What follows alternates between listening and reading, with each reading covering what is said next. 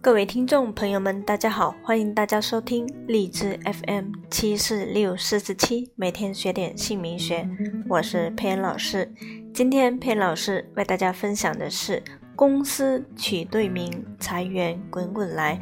公司名命名要符合法人和执行人，如果冲克到法人、执行人，那就会出现各种的不顺。几年前，一些厂家、公司和店铺的老板在佩恩老师这里起名字，几年的经营、开分店、各种合作都非常的愉快。那佩恩老师给你们举一些例子：，二零一四年，一位多年的朋友，也是我的老乡，向我咨询厂家厂的命名。福建省莆田市仙游县啊，他们开的是佛像厂。他说他先生租了一个办公的地方，是一个比较大的厂。那最主要是佛像的雕刻这一块，在佩恩老师这里起名字，根据经营的类目。配合经营的法人、执行人等资料进行研究，望运的名字，当时定了就是迎善，迎接善良、真善美的善。永安是他们的一个地名，所以放在后面。全国各地的一个寺庙都纷纷来咨询啊，预约定他们的佛像。那当然，老板。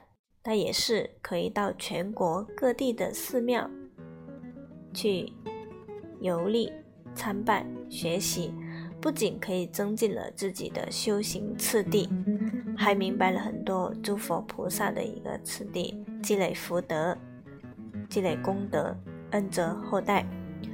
那不仅网络上他们可以啊浏览、下单、预订，还可以实现现场的定制。大的佛像有几米高，小的佛像有几厘米高，大大小小的佛像，手工的雕刻非常的精细，非常的庄严。那我们看一下店铺的案例，店铺案例比较多，全国各地都有。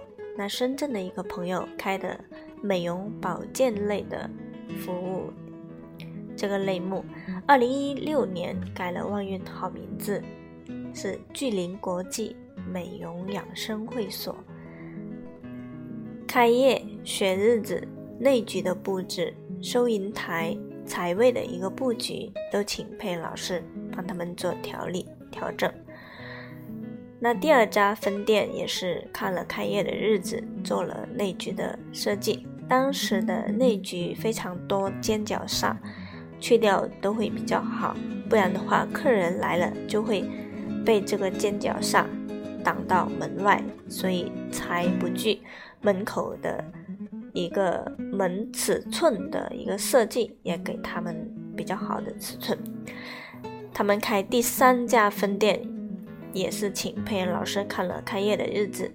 他们三家的店设计风格都差不多，很有异域风情啊。内部的一个管理都很不错，人员都是积极向上的。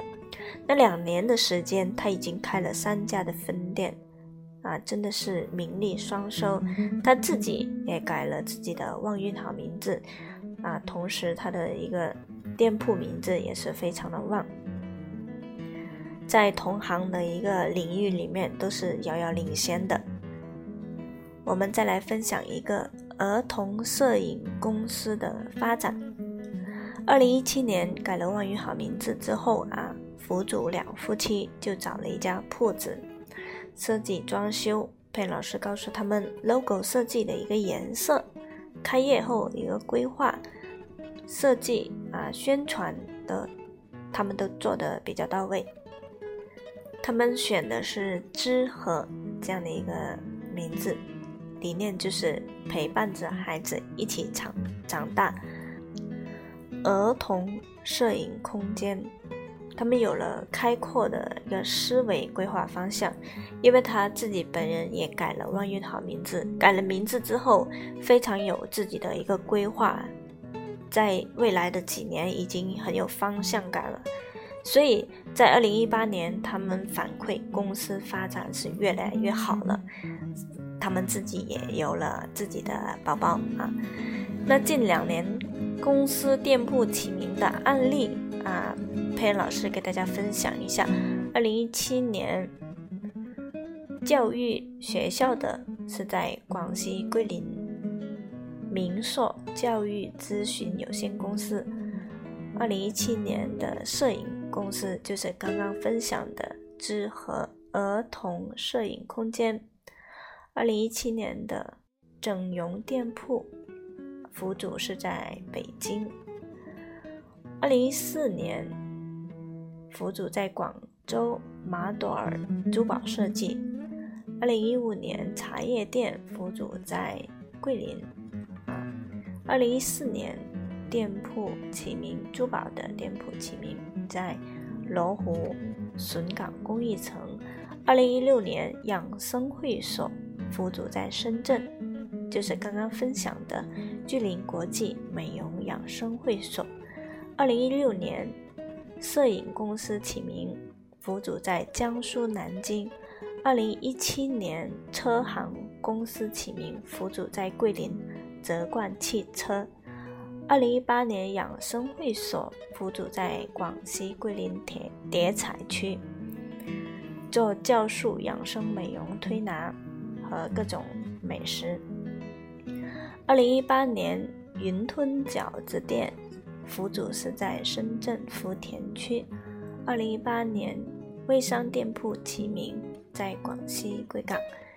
啊，以上只是一部分的一些分享，我们还有很多没有一一的列举，大部分都是辅主自己改了自己的旺运好名字之后，就有了一个创业的念头，然后他们就可以开始自己的一个事业规划，进行创业。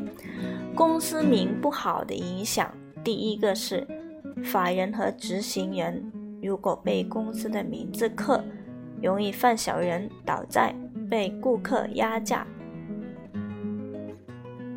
散财、是非官非。第二个是法人和执行人刻到公司名，也就是刻出啊，刻到顾客不聚人气、散财，就把财。刻出去了。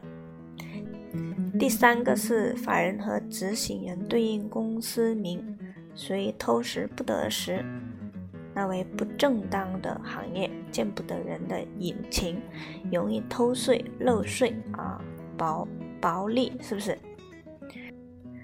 如果公司的名字取对了，就不会产生不必要的困扰，也不会因为决策错误而造成。名利双损，或者让名字的磁场带你去租到一间风水特别差的办公室，这一切都是有关联的啊，不可不谨慎。那除了公司的名字，公司的商标、logo 的设计也是很讲究的，商标的风水我们也要重视。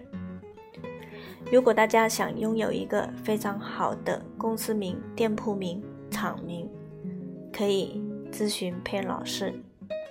佩恩老师的微信：四零七三八零八五五。